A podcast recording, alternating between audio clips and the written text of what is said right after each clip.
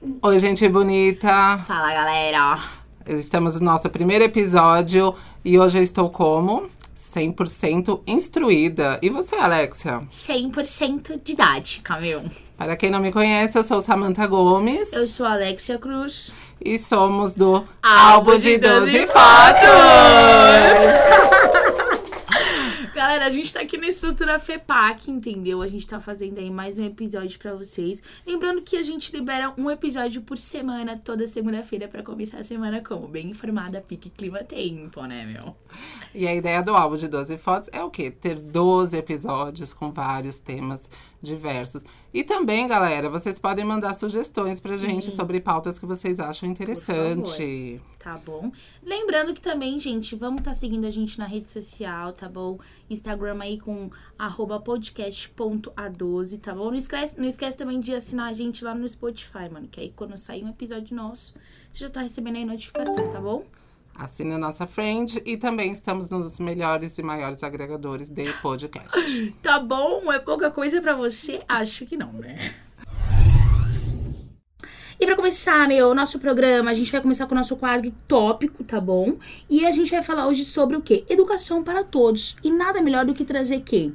A doutoranda, a mestre em processos comunicacionais, a cofundadora de Gênios. Quem? Lina Moreira! Mais conhecida no LinkedIn como Amo Hackear o Sistema. Cara, muito obrigada por você estar com a gente nesse nosso programa, entendeu? Estamos muito felizes com a sua presença, Lina. E para começar, queremos saber como que você vê a história do negro na educação e a alfabetização dos jovens negros. Bom, gente, primeiro deixa eu agradecer pelo convite. Fiquei muito feliz quando eu recebi. É, eu, eu já assisti todo o primeiro podcast de vocês, achei extremamente interessante. E gostei muito de toda essa representatividade que está no grupo que está conduzindo isso, né? Principalmente porque a maioria são mulheres, isso é muito importante. Tudo bom? Ai, nossa, já começaram assim, apertando, apertando, né? Nossa, olha só. É, é uma situação extremamente complexa. Se a gente pegar o aspecto histórico do negro e esse momento que a gente vive de visibilidade, uma suposta visibilidade, é, é, pensar na, na, na, questão de educação e o negro, existem aí algumas umas questões que a gente tem que refletir. Não que as pessoas sejam totalmente diferentes do ponto de vista genético, o negro vai aprender diferente do branco. Não, isso não é verdade. É, mas existe toda uma parte emocional, cultural, que tem que ser considerada. E vou dizer mais, não é só para a questão do negro, não. É, eu acho que na medida que a ciência avança com relação a entender como o nosso cérebro funciona, os processos de aprendizado são mais discutidos, a questão emocional é mais discutida e valorizada na atualidade, a gente vai perceber o quê? É, que as pessoas aprendem de formas diferentes. A parte emocional muitas vezes vai interferir no processo de aprendizagem de, das pessoas. E, e aí, quando a gente vai, a partir desse olhar, considerar assim, ah, vamos falar da, da população negra brasileira, vai ter muitos aspectos que também vão interferir. Nós vamos considerar desde das diferenças é, étnicas e, e a questão, por exemplo, de um, de um aluno é, em sala de aula ter que, em algum momento da sua formação, ter que ouvir histórias tão tristes na frente de todo mundo, né? Da questão da escravidão. Ninguém parou para pensar como é, que, como é que essa garotada fica no dia dessa aula, ou dessas aulas, às vezes dura um mês falando essa questão de escravidão. Como é que ele fica? Como é que ele é impactado com relação a isso? E desde a sua convivência no grupo escolar, é, é, familiar, de rua ou condição econômica. Então, se a gente pegar todos esses fatores, a gente vai ver que vai ter alguma pequena diferença. Talvez a parte emocional é, possa interferir na maneira que ele vai se comportar, no que ele vai absorver. E, e aí nós, nós vamos receber umas, é, em sala de aula um jovem com uma autoestima bem, bem bem delicada, que você tem que trabalhar o tempo inteiro com ele. Pelo menos, na experiência que eu tive e tenho, essa é a base de tudo. Se você não, não trabalhar a autoestima, o emocional desse aluno, ele talvez não dê o resultado que você espere. Muito bem, muito bem. Tô impactada. Também estou. E aí, Alexia? E falando sobre, sobre isso, é, sobre o emocional do, do jovem negro e tal, como que você vê é, cotas? Um mal necessário, super mal necessário. É, da minha experiência, eu, eu, eu, vejo projetos incríveis saindo de, de jovens é, do grupo desse grupo de etnia, é, super criativos, super competentes. Porém, é, nosso grupo social, ele, ele não é bonzinho. As pessoas não são boazinhas. A gente precisa partir desse princípio. Não são boazinhas.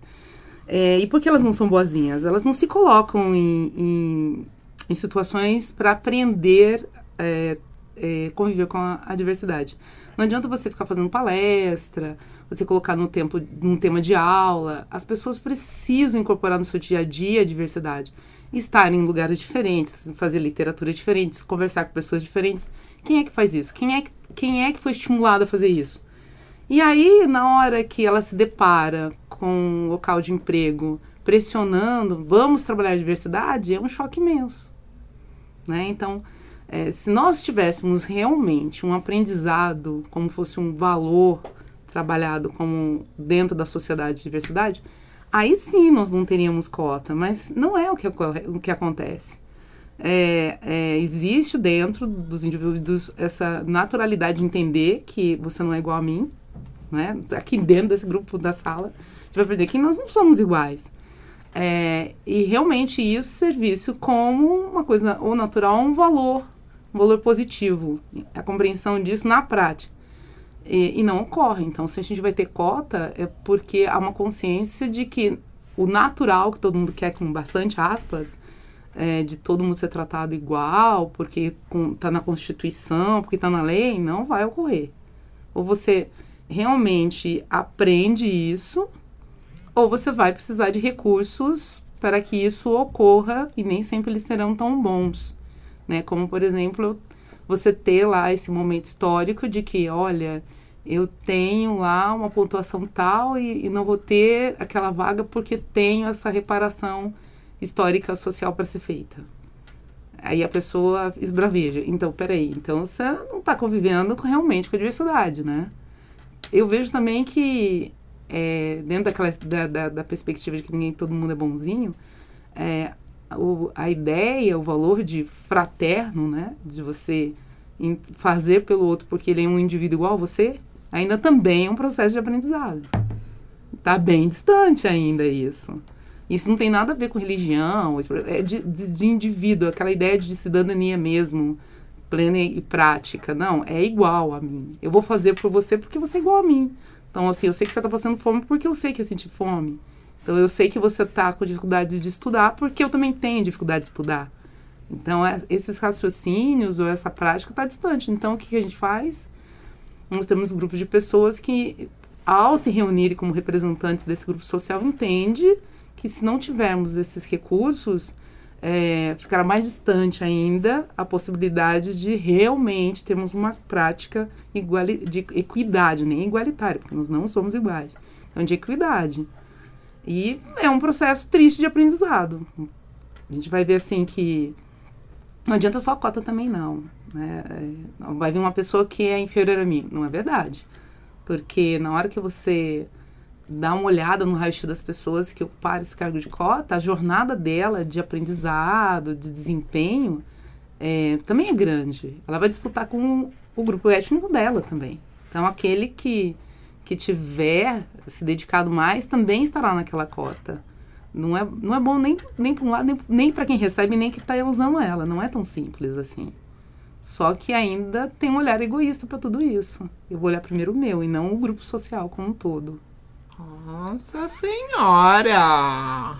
Eu sabia que eu ia perder o fôlego hoje. Realmente, hoje eu tô Vamos 100% lá, né? de Camila. Eu tô 100% o quê? Instruída? Eu acho que sim, né? Talvez. Mas Talvez. vocês não se enxergam nessas, nessas, nessas situações?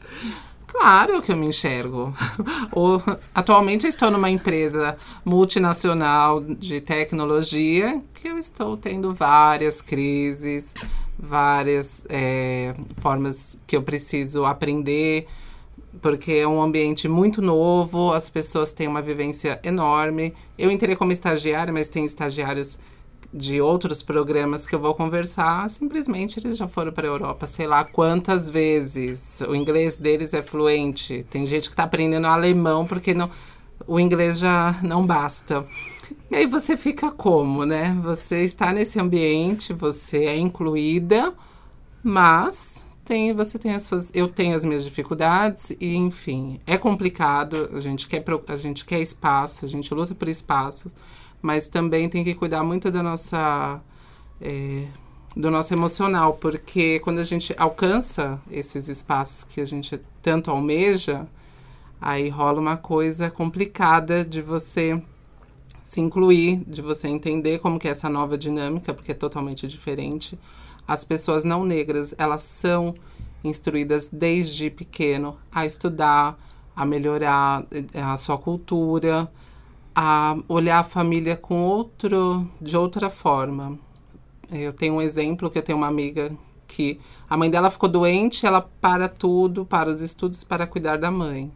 Se você vê uma pessoa não negra numa situação dessa, o que, que ela faz? Ela contrata uma cuidadora e segue a vida dela.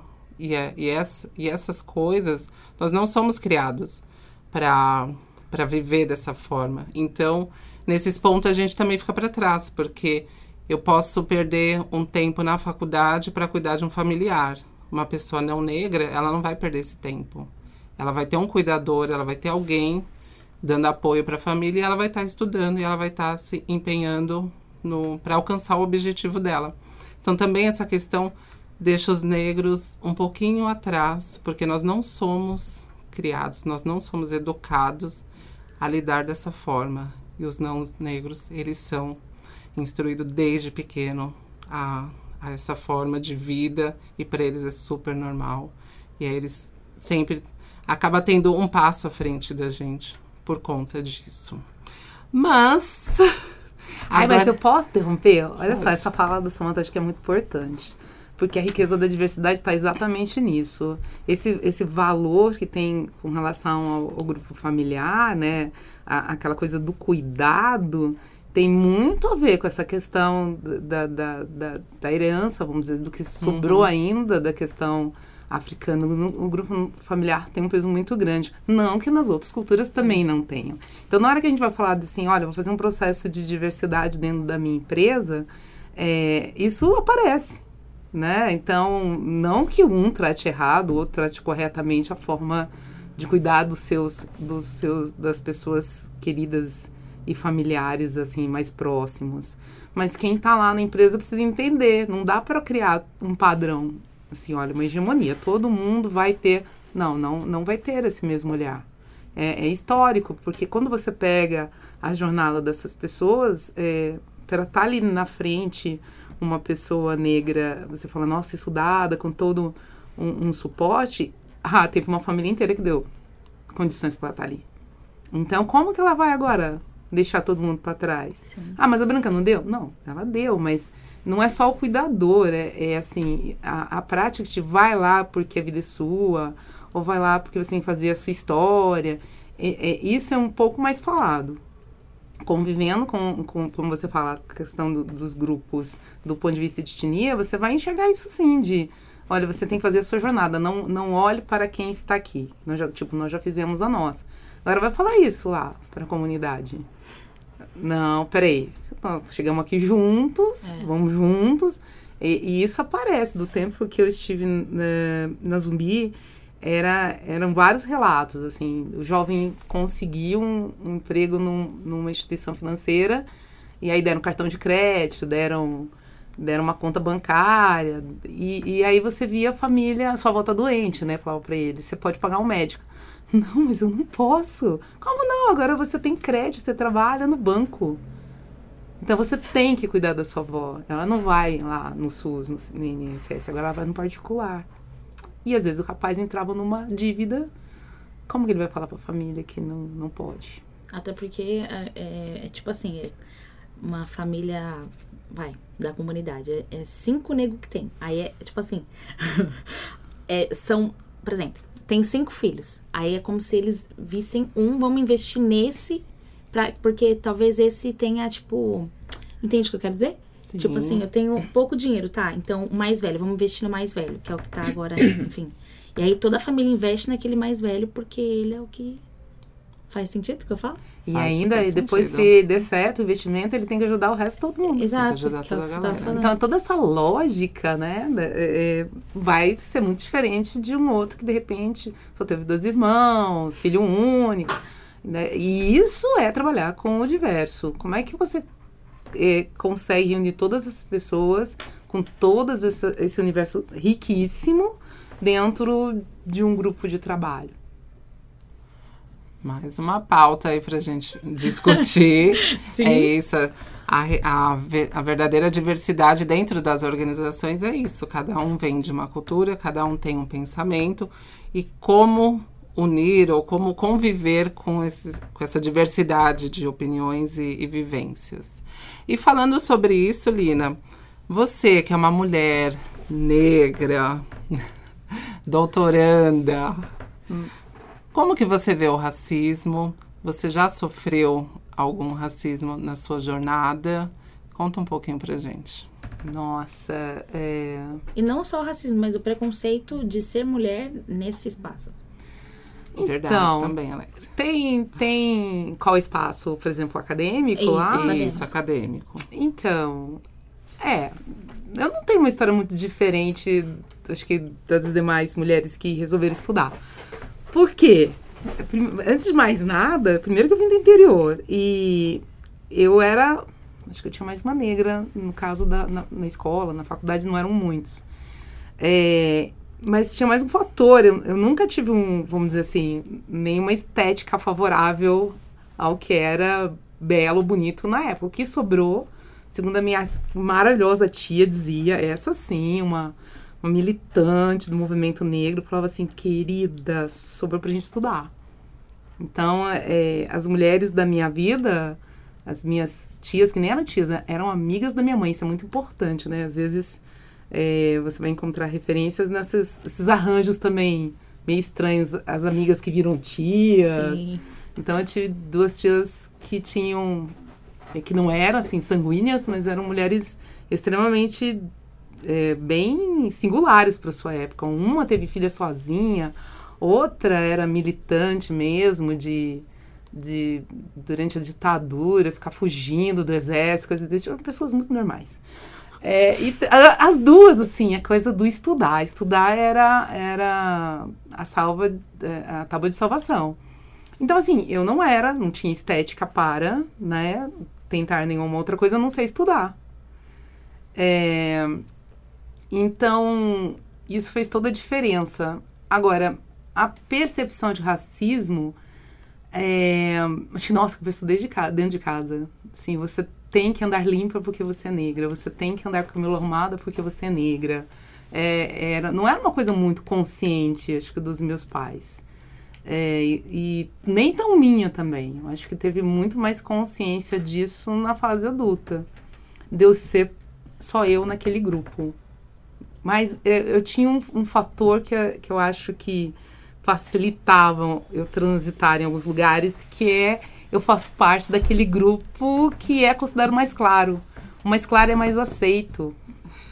Tristemente é a realidade. O mais claro é assim, eu te aceito assim, porque você não não causa tanto estranhamento para mim.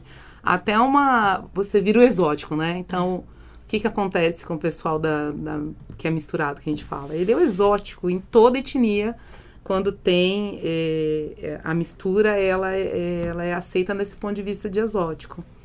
Mas dentro da academia era muito interessante, porque até hoje é muito interessante. É, eu vejo que existe uma preocupação, um certo cuidado do que até falar perto de mim.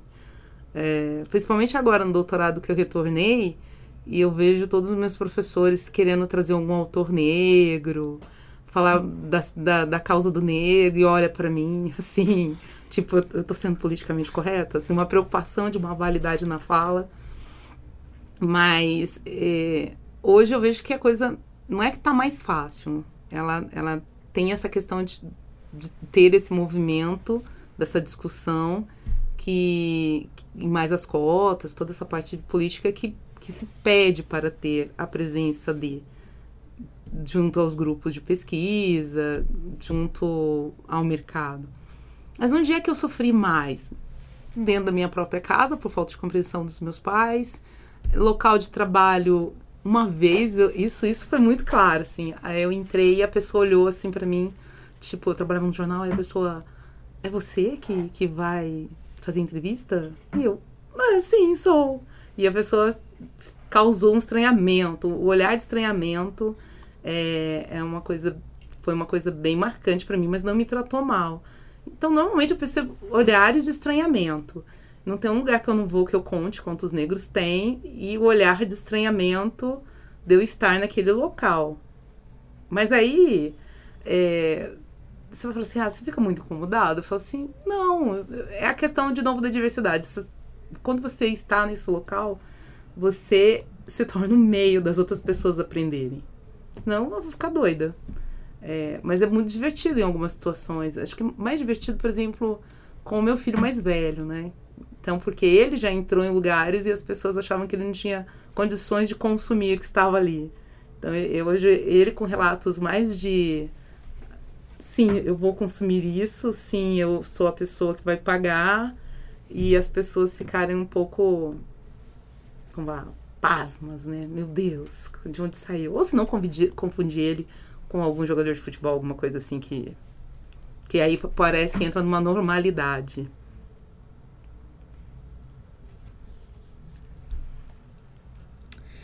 Beleza. E aí, o que que assim, falando sobre, sobre é, a área acadêmica, como que é para você é, lecionar numa universidade com vários negros, onde a maioria são negros, assim? Como que você se sente é, nesse, nesse negócio da militância, empoderamento, se está envolvido, como que é isso?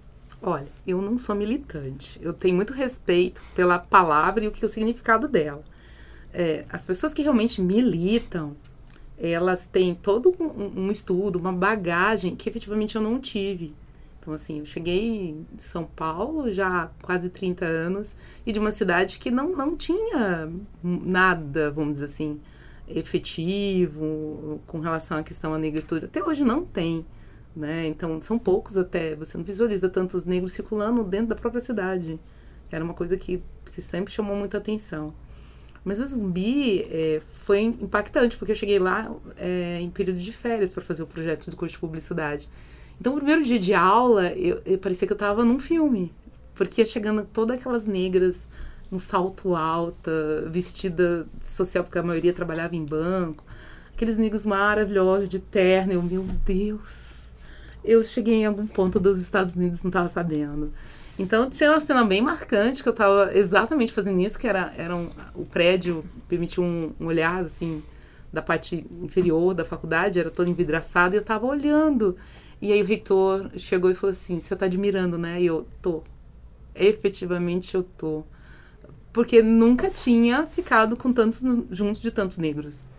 Eu, eu tinha, tinha essa, essa, essa falha, assim, tirando minha mãe e é, um poucos da família, as outras pessoas que circulavam não eram negras. Então, foi um super, super divisor de águas, incluindo meu cabelo, porque eu não tinha o cabelo dessa... Eu não tinha o cabelo na, nessa ocasião assumidamente como ele era. Porque, imagina, você tem que arrumar o seu cabelo. O que é arrumar esse cabelo? E eu sou ainda de uma geração que não tinha tanto recurso. O que é recursos? Não tinha só online na minha época para arrumar cabelo. não existia isso. É, e foi uma minhas alunas que me ensinaram a usar o garfo. Hum. Como assim você não sabe usar o garfo, Pro? Vem cá. Olha, pô, imagina, uns 30 e poucos anos você vai. O que seria natural né, de uma, uma família negra ensinar as crianças a arrumarem seus cabelos com os recursos. Não, não tinha isso. Né? Meu cabelo era trançado, era feito tranças, mas não, imagina, cortes, mas não, você não podia ter um black, não era um cabelo é, de uma pessoa séria. Mas lá foi toda a transição de tudo. Transição capilar, transição de, de, de, de pensamento, de compreensão é, a, zumbi, a Zumbi realmente me ensinou o que era ser negro. Por sinal, é, faz parte de muitos estudos entender que o negro se constrói efetivamente. E lá é um polo seguro. É, tanto professores, os professores negros como os alunos negros, é, dizer que você era da Zumbi te gerava segurança, assim, na fala. Você sabia que tinha lá um polo onde, se alguma coisa acontecesse com você, você tinha onde reportar. Até hoje. Ah, você não, você não é de lá? Não, eu não sou de lá, mas eu sei que alguma coisa acontecer, eu tenho um grupo que me assegura. É, aí essa ideia de quilombo é isso. Que louco. É muito louco. É, da mesma forma que os alunos tinham um certo receio de falar que era da zumbi, o pessoal tirava o sarro, Walking Dead, alguma coisa desse tipo, com o tempo, na medida que ele ia passando por semestres entendendo é, o que, que era um quilombo, essa fala deles modificava totalmente. Aí tinha a questão do orgulho de saber que você não vai poder mexer comigo. Tem um quilombo atrás de mim. Uau. e isso, isso te faz muito bem, né? De, de você entender que você não está sozinho. Muito, acho que das dificuldades dos primeiros jovens que foram para os processos é, de inclusão em empresas era ter a ciência que atrás dele tinha um quilombo para aguentar todas as dificuldades dentro dos espaços que estavam sendo inseridos. Então isso até hoje é muito forte para poder entender assim, ah, para que uma faculdade de negros? Então, isso é totalmente emocional, né? Não tem nada a ver com a técnica que vai ser apresentada, os, os artigos que vão ser lidos, os projetos. É entender que aquela coisa de estar sozinho é, não é mais verdade. Então, até para policiamento, assim, onde você vai? Estou estudando, de onde você estuda? Na Zumbi. Opa!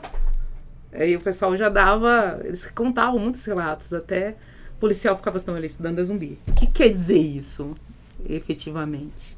Você vai mexer com alguém num quilombo? Não. Nossa. é que eu realmente não tinha nenhuma noção disso. Assim. É, então, é, é, é, é, muito importante a gente entender que nós precisamos de grupos que dê essa segurança. Nós somos seres sociais, então a gente precisa desses grupos de segurança. Nem precisa ser na zumbi. Pode ser os grupos de profissionais mulheres, que hoje a gente tem coletivos de mulheres, coletivos GB, QLS, né? É, de masculinidade tóxica, se for o caso dos meninos que eu não estou conseguindo me enquadrar nesse tipo de homem que querem, na questão dos negros, porque onde mais você vai falar, talvez, dessas dores? Na hora que você fala, sou do zumbi, ou agora tem a galera RP, é, black das meninas criaram, publicitários negros. Você tem esses pequenos espaços de, de colaboração, no caso de resistência. Importante. São. No, no, são para você se sentir, se você quer sentir algo, parte de algo. A gente tem essa busca, né? Ou do grupo da igreja, você, tem.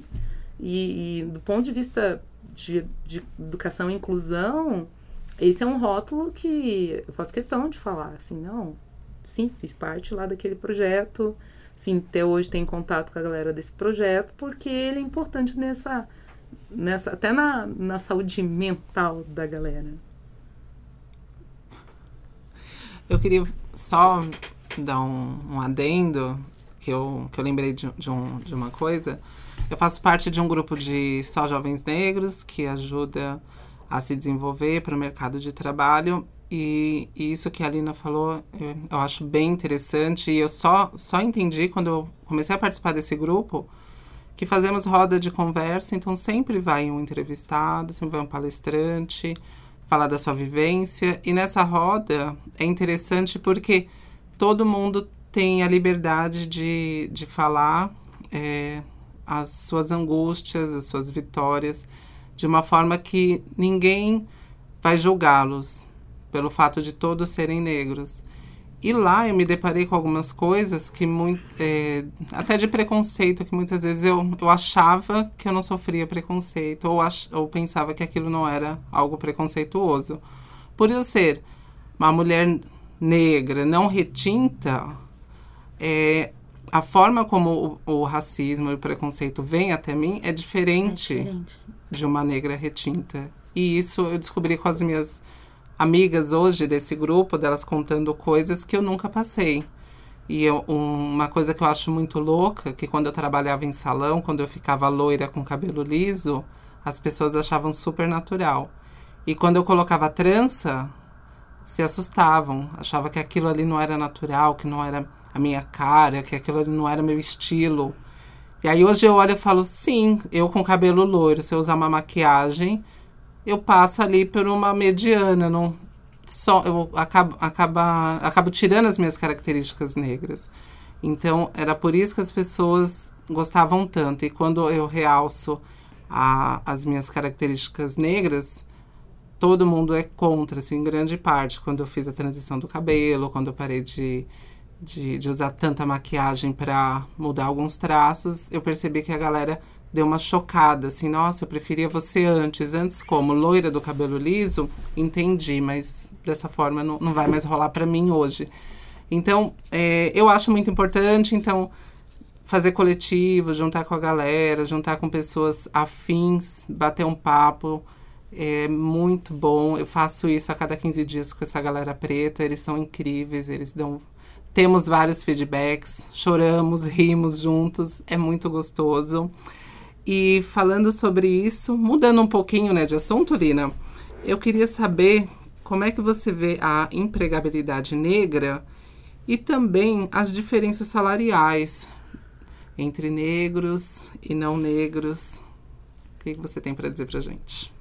Ai, a gente está em período de extrema transição ainda. Mas não é só no Brasil. Acho que quando você busca relatos fora, é geral ainda.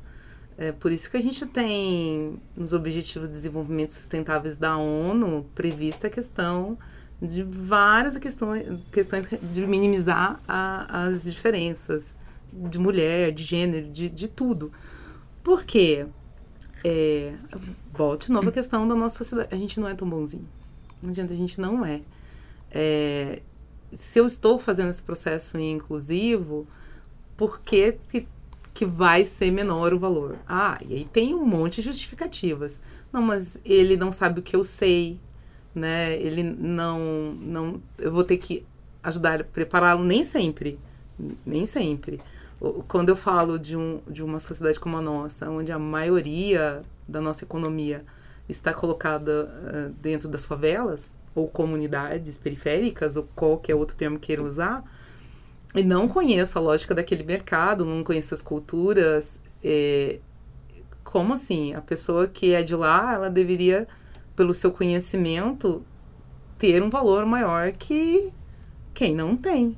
Né? Quanto mais você sabe sobre algo, aquilo tem que ser valorizado.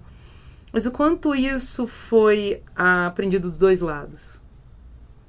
É, é, na hora que a gente vê toda essa onda de empreendedorismo, é, não é efetivamente abrir negócios, né? É ter essa compreensão do, do valor que a gente dá para as coisas e principalmente para si, para si, seu, seu conhecimento. E aí você vai mudar um pouco essa questão da lógica do mercado, que eu não acredito que seja agora. Umas três gerações para isso ocorrer. Porque quanto mais nós temos a disseminação da compreensão do que é empreender, ou o projeto que é colocado para nós como sociedade de você empreender a sua vida como um negócio, eu vejo novos arranjos surgindo. Então, nós somos todos profissionais liberais de comunicação, querendo ou não, somos verdadeiros consultores. E na medida que as pessoas vão entendendo isso, entendendo que o meu conhecimento tem um valor que você não pode ficar falando para mim quanto é, que a gente tem que negociar, três gerações, quatro gerações aprendendo isso, é, aí a gente vai ter uma situação um pouco mais igual no fator de de mesa de negociação de quem está precisando do meu conhecimento e que, que pode estar remunerando. Né? E os novos formatos que, que surgem de negócios e, e, e essas trocas. Porque é, essas diferenças que a gente ainda tem, é, vamos dizer, é de um, uma lógica de mercado um pouco no fim da sua existência, né? na, na, na medida que da ideia de um, de um valor de salário ou da sindicalização, da gente falar o que, que é piso. Então, na hora que isso vai morrendo, o que, que vem sendo substituído? É o meu conhecimento do quanto eu valo posso entregar. Ficar achando que é só o, o empresário, o empregador que vai ter poder nesse mercado é um pouco ilusório. Se você está ensinando as pessoas a empreender, entre aspas, pode ter certeza que ela vai saber negociar também. Ela não vai sempre ajustar o seu modelo de negócio. E o seu modelo de negócio vai precisar passar por uma transformação, senão você não vai ter talento. A gente sempre vai ter espaço para talento. E, e o que me preocupa quando a gente fala da questão do grupo negro é, é ter essa visão das suas habilidades e, e, saber escolher os espaços que tem que, tem que estar. Eu, não é só a questão do negro, né? Por exemplo, aqui na, na faculdade a gente tem uma, uma galera negra, mas a minha preocupação maior é que o grupo, a maioria dos alunos são de comunidades periféricas, e, e, e eles, as, eles entenderem que tem que ter escolhas estratégicas. Assim, se você sabe que aquele mercado morrendo, você não tem que ir lá. E isso é um aprendizado é, empreendedor. Eu vou fazer essas escolhas que eu tenho mais chance de competitividade. Então, entender as minhas habilidades, ela tem um valor, o meu conhecimento da periferia tem um valor, saber o que, que é um, um trem, um metrô e um ônibus tem um super valor, porque quem está tomando decisão não sabe isso. Não tem a menor noção. Não adianta chegar com planilha e números, que é, número não vai resolver tudo. Os porquês, como fazer, não vai resolver tudo. Então, trazer um jovem desse para o meu meio, para me dar informações privilegiadas, custa. Um dia desse eu fiquei muito irritada com o post no Facebook. Eu não sou de fazer textão, né? Meu Facebook é extremamente estratégico, profissional, não põe minha vida, mas eu vi um post de um rapaz eh, fazendo exatamente esse comentário. Saiu uma notícia falando dos milhões que tem no, na, nas comunidades periféricas. E ele postou assim: Ah, você tem alguém na sua agência que sabe falar sobre o pessoal da perifa? Eu disse, mas como assim? Então ele quer que pegue um, um, jovem da periferia e ensine uma grande empresa a ganhar dinheiro com a galera da periferia. Não é o contrário. É, o dinheiro está lá, então a gente vai potencializar os merc aquele mercado, quem está lá, porque senão a gente nunca vai sair da situação de ser explorado. Aí, quando eu vi, eu já estava escrevendo textão no Facebook sobre isso. Ela assim, a gente trabalha tanto para dentro da faculdade para potencializar essa mudança. Aí vem um, que a gente fala, desgarrado lá do, do grupo. E vou, como assim? Você vai fazer papel de, de trazer para dentro do grupo alguém que não vai valorizar, não vai valorizar mesmo a tia do bolo ou o processo que está sendo feito de empréstimo de dinheiro. Não, vai trazer o seu modelo só, só para levar o dinheiro fácil. Né? Então é um trabalhinho meio de formiguinha, mas é possível que a gente sabe que não está sozinho. Tem várias pessoas trabalhando com esse mesmo esse mesmo olhar, né? De você tem que estar tá onde o dinheiro está e você tem habilidades e competência para desenvolver isso sim. E para finalizar, Lina, queremos que você deixe uma mensagem para a galera, um pensamento. Um pensamento, gente. Eu acho que a gente tem que aprender é, efetivamente. Eu, eu gosto de falar isso na sala de aula também e aonde eu vou. A gente tem que criar as nossas medidas de sucesso, né? parar de copiar os outros. O que é uma vida bem sucedida para o outro serve para o outro, mas a minha é o que vai ser. Porque eu acho que as coisas ficam um pouco mais tranquilas do ponto de vista assim, de, de saúde, saúde mental. Né? Tem um monte de, de metas do que, que é bom, do que é ruim, jornadas de sucesso, mas é, cinco qual... passos para. Cinco passos para, os dez para. Acorda às cinco horas da manhã e fique rico. da manhã, tô falida. É, não, nada contra os coaches, não. Imagina, o pessoal faz muita piada, mas para coisas pontuais, às vezes resolve, sim. sim, sim, sim. Mas não é, dentro dessa questão, dessa lógica que o pessoal fala, dessa cultura empreendedora da tua vida, pega isso mesmo para planejar o que é bom para você. Eu acho que esse semestre mais do que ficar falando com os alunos dos negócios, inovador de comunicação, assim, eu tô martelando o tempo inteiro isso na cabeça deles. Mas o que serve para você? Você quer o quê? Eu vi um menino escrevendo que ele quer ganhar 5 mil por mês. Tá ótimo, 5 mil por mês. Por quê? Você quer ter tempo livre para... Ah, professora, eu quero ter meu happy hour, o happy hour no final do dia. Ok. E o outro quer viajar todo ano. Ok. Então, estar assim, é, bem com aquilo que é bom para você, pode, depois de você analisar tudo, eu acho que é o que mais nós estamos precisando para os próximos 10 anos. Senão a gente vai enlouquecer. Efetivamente enlouquecer, a gente vai ficar cada dia mais ansioso, é, com mais depressão, porque a gente está inundado com um monte de modelos de tudo. né, de carreira, melhor projetos educacionais para tudo, que a gente não dá conta. Efetivamente não dá conta. Então, acho que tentar planejar um mínimo da tua felicidade é, básica, eu acho que é um, uma boa reflexão, assim, que que, que, que efetivamente você quer para você, né? O que, que você dá conta para você. E a gente vai viver muito tempo, então se reinventar. Cada 10 anos, agora eu quero, e o que, que eu preciso para esse quero, e ir atrás. É isso. E para vocês? Para terminar, e vocês? Ai, tô nervosa. Como assim, gente? Ela, ela joga pra gente essa responsa. É que pra mim é difícil falar, é difícil não, não planejar as coisas, entendeu? Não, não, porque assim, na minha casa, eu, a, minha, minha, a minha mãe e meu pai, eles sempre falavam, não, então vamos colocar no papel o que, que você vai fazer. E aí, se eu saísse do papel, era um, um, um problemão. E aí, enfim, tinha a parada de comparação também. Então, para mim isso é difícil, é, entender e aplicar na minha vida de que daqui a 10 anos eu posso me reinventar. Não, não, não é assim que funciona, entendeu? Na minha cabeça, eu sempre tive, não, mas se deu certo pro fulano, então vai dar certo pra mim também. Não, então vou seguir aquele, aquilo que ele tá fazendo. E não. Então, eu tô passando por processos de entender que tudo bem, Alex, se você quiser fazer arte enquanto sua família fez saúde, tudo bem. Se você quiser fazer, enfim, se, se você quiser sair do, que, daquilo que seus pais fizeram, tá tudo bem. E isso pra mim ainda tem sido confrontador um pouco pra mim, mas, enfim, é, ainda é difícil pra mim. E é um ser totalmente artístico. e isso que dói, né? Porque assim, berra nos poros de Alexia toda essa questão artística. Mas mesmo assim, o papelzinho é legal.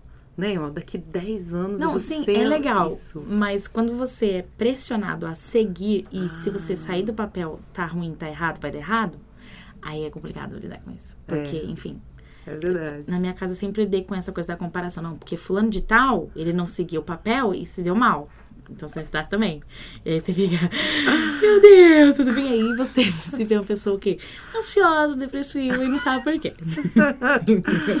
pois mas, enfim, é. mas, mas aí que vem a história de você hackear, né, o sistema. Deixa eu ver lá porque não deu certo para ele. É, às vezes tem que perguntar por que não deu certo para você né? É, e aí você fala, ah, mas eu não faria que nem ele, ó. Isso aí, isso aí eu não faria. Então, deixa, deixa eu dar uma experimentada de fazer diferente aqui. É, é complicado. mas, mas dá. Mas a gente vai viver uns 80 anos, dá? e a Samanta? É, eu planejo a minha vida sempre e não, né? Porque eu sou uma pessoa que é, no começo de qualquer coisa, eu já sei até onde eu vou aguentar. Eu trabalhei durante 10 anos em salão de beleza e quando eu ouvi alguém falando que trabalhava 10 anos em salão de beleza, me dava um frio na barriga, de tipo, desespero. Gente, como que alguém aguenta ficar 10 anos fazendo a mesma coisa? E só que eu nunca sabia, só que eu não tinha essa não tinha um caminho a, a se seguir, porque meus pais, eles não sabem, eles não têm é, estrutura para dar é, qualquer é, orientação em sentido de carreira. Porque eles. Minha mãe é empregada doméstica e meu pai era pedreiro. Então, foi o que eles conseguiram. E aí eu entrei em salão. Ah, tá bom, filha, você tá feliz? Então tá bom. Quis trocar de profissão, você tá feliz? Então tá bom. Então não Totalmente tem muito. diferente do meu. É, não ah, tem é? uma. eles, eles se preocupam nisso. Se você tá feliz, ok. E, e, eu sempre, quando eu começo alguma coisa nova, eu vejo até onde eu posso. Eu já começo a planejar até onde eu posso ir, até onde eu estou disposta a ir. Atualmente, trabalho com comunicação, gosto, gosto de trabalhar com eventos. Me vejo daqui um tempo trabalhando com a, com a minha comunidade.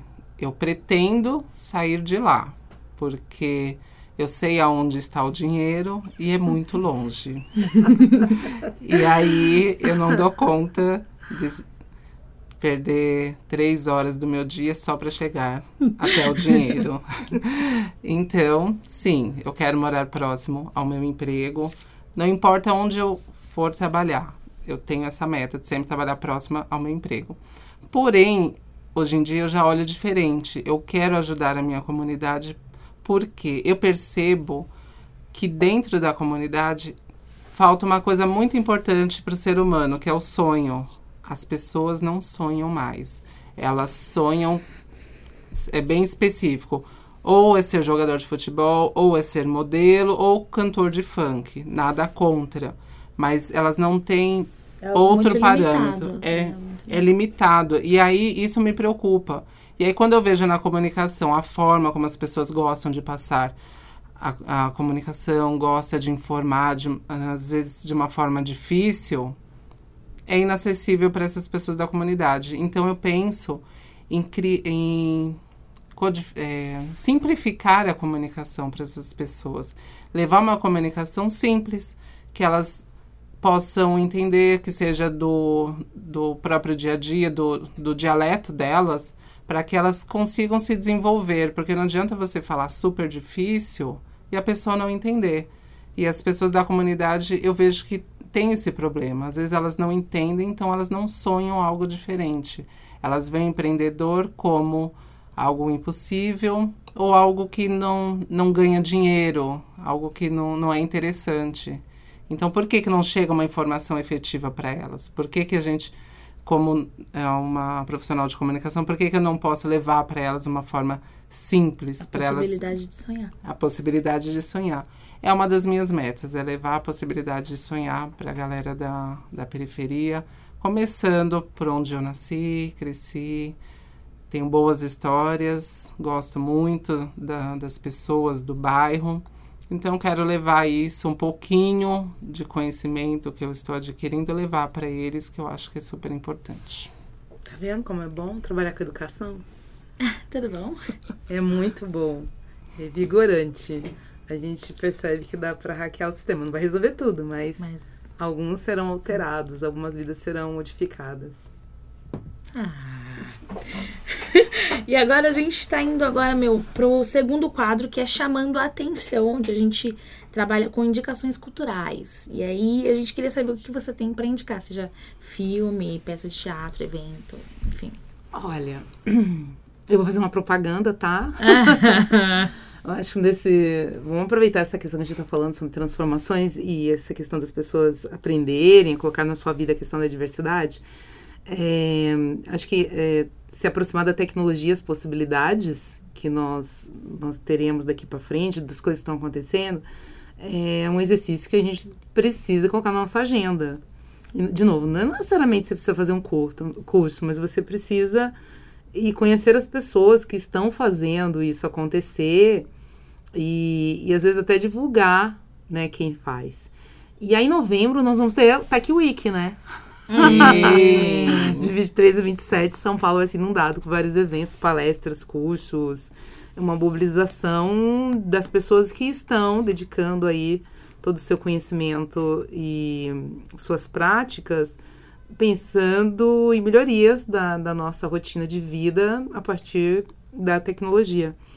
E eu acho que para o pessoal colocar na agenda de ir uma palestra, de estar recebendo talvez alguém para falar isso com, com seus alunos, funcionários, colegas.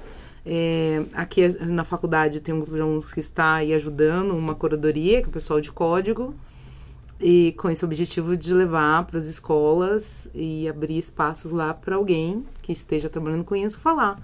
Então eu acredito muito nisso, de essa, esses movimentos da gente poder participar e ampliar um pouco o nosso olhar das possibilidades que tem com relação à tecnologia e pessoas. A tecnologia só existe para ajudar a nossa vida. Se a gente não estiver disposto a ver o que tem sido feito para melhorar a minha rotina, ela não serviu para nada, né? E você, Samantha? Então, fazendo um gancho, eu já me candidatei, já me candidatei para ser voluntária da Tech Week. Estou esperando, né? Mas estamos aí.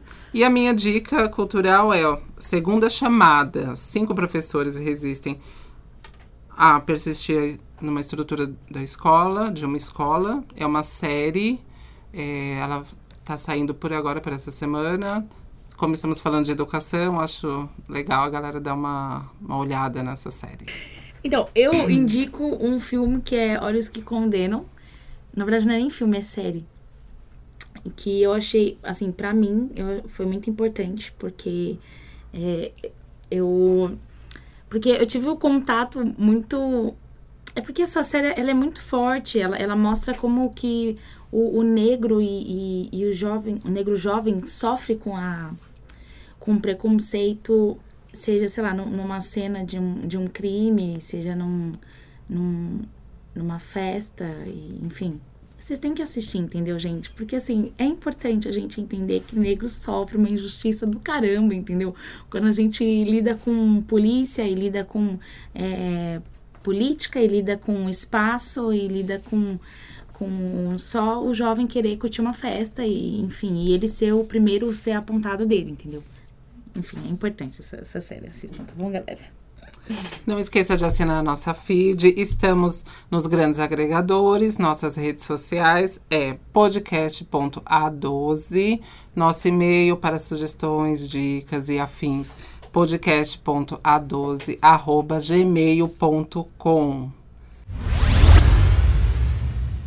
E no nosso quadro Leio, respondo, e apago. Vamos falar de um assunto maravilhoso. O que que é, hein? É sexo vespertino. Lugares improváveis. O que, que você tem a dizer, Alexa, sobre isso? Olha, gente, primeiramente, meu, vamos falar um negócio aqui. Pô, pra quê? Né? Vou falar aqui um, um caso que eu vi hoje, gente, que eu, que eu, eu presenciei, entendeu? Um, um, um treco desse, que assim, estou eu, né? Nas estruturas do metrô Brigadeiro, não é mesmo? Estou indo lá pra, pra direção um pouco norte, né? Da, da, estação. E aí, no final, quando você tá lá no final do, né, do negócio aqui, da plataforma, tem um vão entre uma plataforma que vai de um sentido para outro. Até aí, ok, a gente tá lá escutando o nosso funk, que bacana aqui no nosso fone de ouvido. Daqui a pouco eu dei uma olhada assim na lateral aqui, aquela coisa da lateral que você dá aquela passada do olho, o que que eu vi? Eu vi um casal, até aí tudo bem, mas eu identifiquei que o quê? Era um casal que jovem, né? Quando a gente fala jovem, a gente fala o quê? De um casal de 16 anos, talvez, né? De 16 que não tem o quê? Não tem um, um- uma estrutura mental e, e, e, né? e física pra namorar, mas enfim. né? A gente vai gerar polêmica aqui, meu Deus do céu. E aí, o que, que a gente vê? A gente vê uma, duas crianças que respirando fundo demais. Aí você fala o quê? Pô, tá passando mal, mas não. Né? A pessoa não tá passando. A pessoa tá como, Samanta? Fala pra mim. A pessoa tá ótima. Ela tá numa alegria. Ela tá o quê? Num outro, o quê? Outro universo. A gente vê, a gente conseguiu. E aí que a gente viu, olhou um pouco mais profundo, né? A gente reparou melhor. O que, que a pessoa? A pessoa tá o quê? Tá. Ai, gente, tô até nervosa pra falar um negócio desse. A pessoa tá com a mão, uma na outra, aquela coisa do pega, pega, pá. Entendeu? Uma mão naquilo, aquela na mão, entendeu? Aí eu falo, mas gente. Eu falo, você fala. Aí eu fiquei aqui, gente, o que, que eu faço agora? Eu, eu chamo segurança, eu deixo a menina terminar de fazer o que ela tá fazendo, pra não atrapalhar o. O. né? O, pra não ser. a- Exatamente. Para não, para não atrapalhar o coito, ficamos na dúvida. Pra não, não ser uma empata. Empatar a coisa dos outros, né? O que, que eu continuei? Continuei com o meu fone de ouvido, né? Mas assim, eu saí um pouco estarrecida, né? Porque, pô, meu, tanto lugar. Mas é que jovem é assim, né, Samanta? Jovem gosta de uma adrenalina. É verdade. É o testosterona, é a adrenalina, é uma coisa maravilhosa. A flor da pele. E aí, galerinha, vocês têm alguma história como a da Alexia, bizarra, interessante?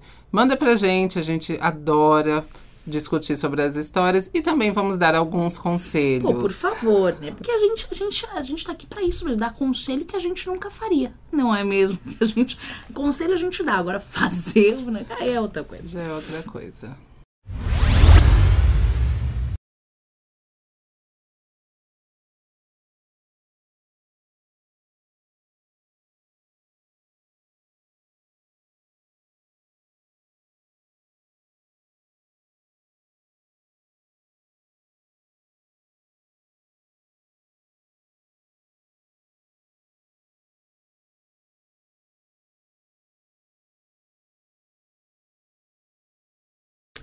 Nosso programa está chegando ao fim, galera. Puxa, meu.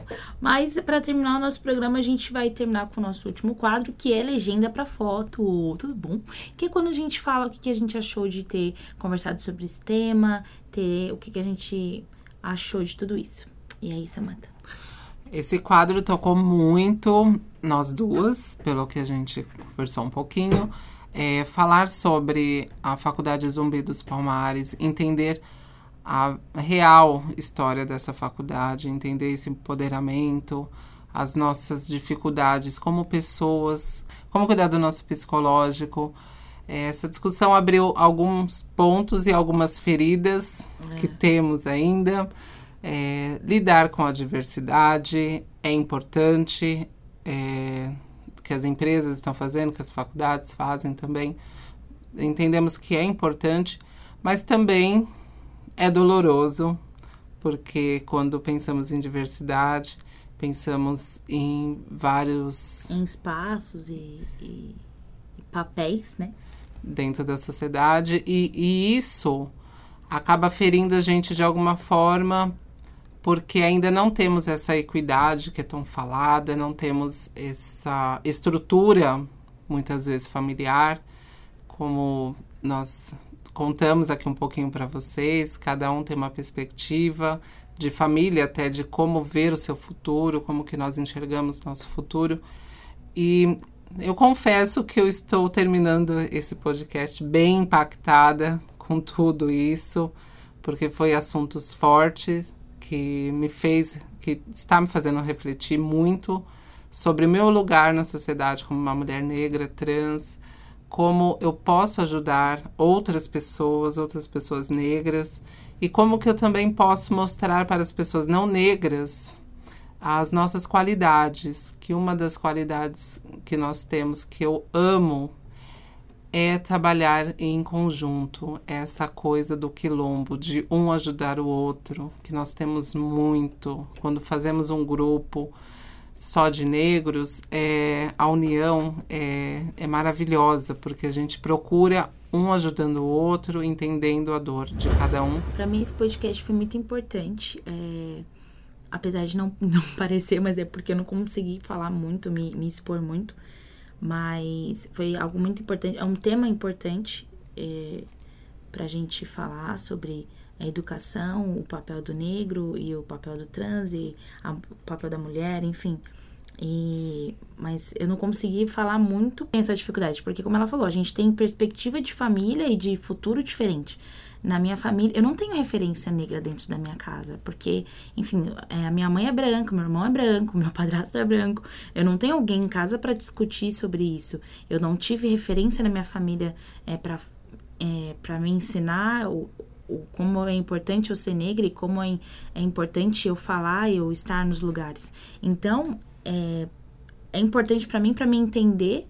E, e, até porque a Alina é uma referência também. É uma mulher muito inteligente. Ela é uma mulher que é, é referência de alcançar lugares que, para mim ou para qualquer outra pessoa que não tenha uma perspectiva de sonhos, como a gente falou aqui, é importante ter, ter uma pessoa como essa na, na assim, na vida e, e conversando sobre, sabe?